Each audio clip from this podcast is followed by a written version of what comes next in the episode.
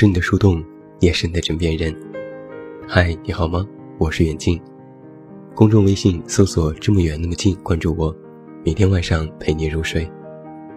新书故事集《我该如何说再见》全国上市，期待你的支持。昨天小波给我发微信，说要辞职。我算了一下，这份工作他大概做了不到半年。小波跟我说起辞职的理由，是他做的不开心。公司里总是有人和他过不去，而且最近刚刚换了一个领导，也不喜欢。我说：“你应该多学着去适应一下环境，不然这样总是换来换去的话，何时才是尽头？”小波在公司里做客户代表。每天奔波在这座城市最繁华的商务区，见各种客户，应付各种奇怪的人。他说：“最难过的不是没有接到单子，而是不被人理解。”我想起上次他从另外一家公司辞职的时候，也说过类似的话。那时他做销售，某次的报表没有及时提交，老板狠狠批评了他。他觉得很丢人，于是愤然辞职。我还记得那个时候，我问：“辞职之后有什么打算？”他说：“先休息一段时间，养养身体，然后再找新的工作吧。下一次我一定要做满两年再跳槽。”可是没过半年，他就又准备辞职了。他发微信跟我说，觉得北京非常不友好，这么大的地方，连自己发挥光和热的余地都没有，没人赏识自己，也没人肯定自己，特别迷茫。我说，机会是要自己争取的，你不能总让大家都顺着你，都理解你，遇到难事就躲开，那将来那些事还会再回来的。小波说：“我知道，但我就是做的不开心，想走，这总没有错吧？”我没有在正面回答他，但是我劝他好好想想。毕业这些年，他已经换了七八份工作：杂志编辑、艺人助理、经理秘书、客户代表，几乎没有一份工作做到两年以上。小波自己也感叹，估计这辈子就注定庸庸碌碌，不停的兜兜转转了。我说，其实你完全可以再坚持一下的，只是你半途选择放弃了。他刚想反驳，我又说：“那你怎么想的就怎么去做吧，开心就好。”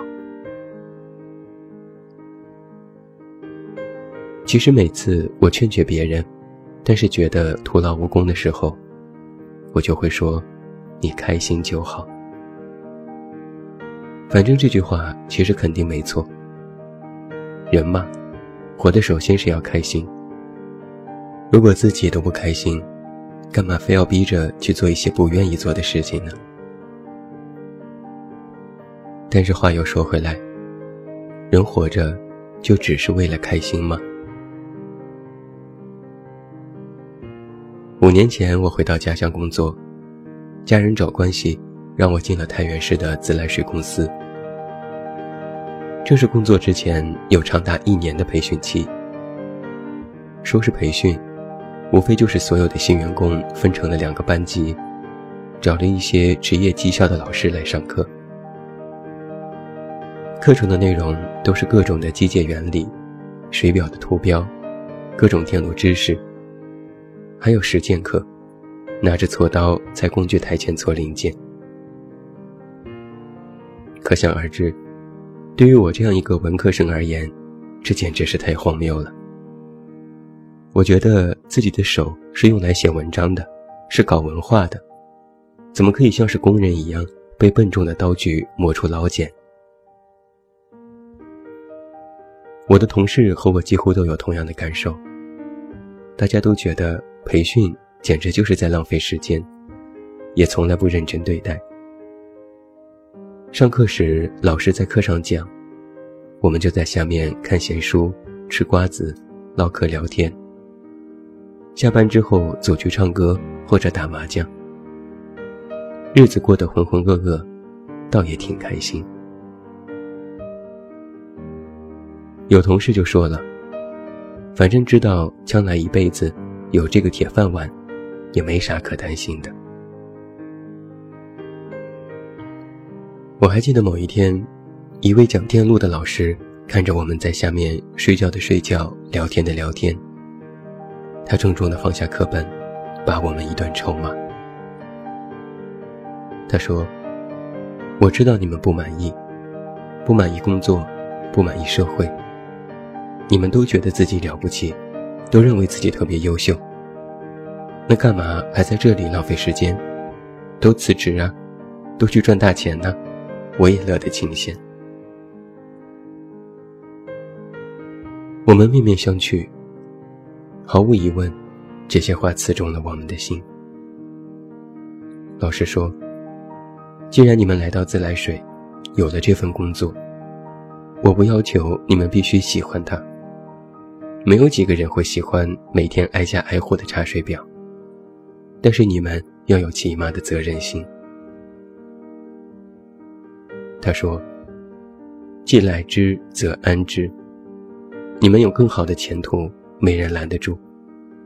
但如果你没有，就老老实实的上课上班。你们早就过了混日子的年龄了，懂吗？别那么幼稚。”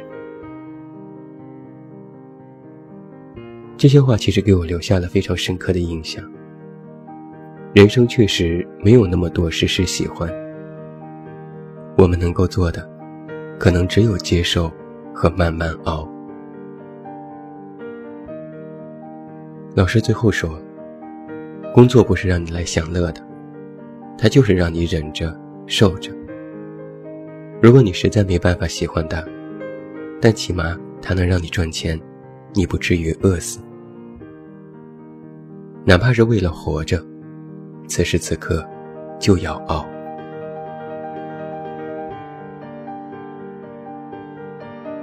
上一个月，我做了一次视频分享的直播会。在直播当中，有听友问了我一个这样的问题：在你遇到很多艰难的时候，是怎么处理的？有没有什么好的办法？我说，艰难如果能够妥善处理，那就不叫难了。你之所以把它定义为艰难，就是因为目前它对于你来说。无法解决。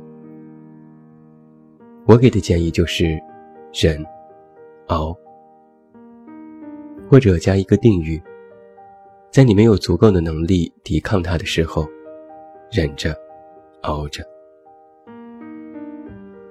但是忍受，不是放弃，也不是躲避。这里面有几个非常重要的关键信息，你需要去理解。首先。如果你选择了遇到艰难就躲开，那么先不谈他们是否会在以后的日子里再次来袭，只是躲开这个动作，就让你丧失了一次锻炼自我的机会。假如你在工作当中不顺利或者不开心，觉得迷茫困顿，然后草率地选择了辞职，那么辞职后的你，虽然看似躲开了艰难。但就会马上面临新的就业问题。然而，在物质得不到保障的情况之下，这种焦虑其实更加危险。而且，你躲开了那些艰难，就等于又退回到了起点，重新开始。看似换了一个新环境，但是谁也没有办法保证新的工作不会出现曾经你躲开的问题。而在面对新环境、遇到旧问题的时候，你依然没有技能去处理它，那你就会依然故技重施，再次更换环境，造成一个死循环。其实这和打游戏是一个道理。游戏角色的升级不是依靠停留游戏的时间长度，而是你在不断打斗和争抢过程当中，一步步提升了自己的技能。打倒一个小怪兽，提升一点经验；打倒一个大怪兽，获得绝杀技能。而当你在游戏当中不断的通过战斗练就一身技能和点数的时候，你才有能力去面对终极的大 boss，但是从来就没有一款游戏，是你匆忙绕过怪兽继续向前，坐等着升级和技能，然后轻轻松松的通关成功。那工作和生活也同样如此。其次，熬着，并非是苦哈哈的忍气吞声。而是你要明白，人生并非是一帆风顺的。他不是小孩子过家家，把自己打扮漂亮了就万事大吉。人生所谓的苦，不仅是在于它的艰辛，而且还有很多情况我们根本无法预料。所谓的忍和熬，不是让你必须停留在一个地方待到天荒地老。而是你要从这里学习到什么之后，才有资格离开。生命的安排向来不是无缘无故的。你觉得此刻难以抵挡，是自己能力不够。这是选择咬紧牙去忍，去熬，其实恰好是你锻炼自己的过程。而当你真的熬过之后，回头再看，很多人。就会产生不过如此的感觉，而这种不过如此，不是他没有自己想象当中那样可怕，而是你已经锻炼好技能，升级成功，曾经的困难也就不是什么大事了。而当你在一个地方积累了足够的经验和能力，再选择去更好的地方进行提升，进入人生的下一个关卡。这才是熬过之后的正确选择。所以，熬着不是不让你选择离开，而是你要明白，光是躲和藏，你是没有办法进入下一关的。只有你把这一关的所有怪兽都打死，你才能够理直气壮地升起胜利的旗帜，继续闯关。其实想一下。我们的人生都是这么苦过来的，都是这么熬过来的。小的时候不喜欢上学，但是迫于压力，不得不读书和考试，还要考出好成绩，因为升学是唯一的希望。现在长大工作了，看似工作可以随便挑，也没有再硬性的要求自己。那么熬。好像就成为了一件不能接受的事情。但即使你想一下，一路的成长就是这么熬过来的。只是你现在降低了对自己的要求，也小看了自己忍耐的能力。有句话说的特别好：不逼自己一下，你根本不知道自己到底有多么优秀。其实换一个意思，不逼自己一下，你根本不知道你到底有多能熬。做老板有做老板的苦，做员工有做员工的苦。普通的工作每天朝九晚五，担心奖金，发愁职称，以为做个老板就很好。但老板每天的压力或许比你还大，考虑要还银行的贷款。还要运筹帷幄，勾心斗角。这个世界上，做什么是不辛苦的呢？人人都有自己的苦，每个人也都在受着自己的苦。甚至人的每一种身份都有各自的艰辛。但是就算辛苦，你也总要做点什么吧。不管你是否喜欢。无论你是否乐意，你活着就要做事。有些事没办法躲开，没有一个人是可以每天清闲自在，然后坐享其成；也没有一个人可以轻易获得成功，赢得别人的尊重。如果你想要更好的，那么当下无论是苦是甜，你都要度过，你都必须忍着、熬着，先培养自己的能力。先让自己有资格离开，再去说我想过如何的生活。说句难听的，你连一份普通的工作，做一个普通人都做不到，连普通的生活你都觉得难，又凭什么想轻松的做那个人上人呢？你无非期待的是天上掉馅儿饼，但我可以非常肯定的告诉你。如果某天真的天上掉了一个馅饼，也不可能砸中你。就算是砸中你，里面肯定有一个陷阱，还是铁饼，分分钟砸哭你。耐着性子去熬，里面肯定包含着无奈、妥协、退让，但也有着坚持、镇定、处变不惊，还有智慧。之前有句话说：“人生嘛，不过就是起起落落，落落落落落。”而就在这样起落不定的人生当中，在你有资格、有能力离开之前，你需要做的，就是熬熬熬熬熬，忍，然后再熬熬熬。最后给你分享一个我的座右铭吧，说过很多次。八个字：忍无可忍，从头再忍。祝你晚安，有一个好梦。我是远近，我们明天再见。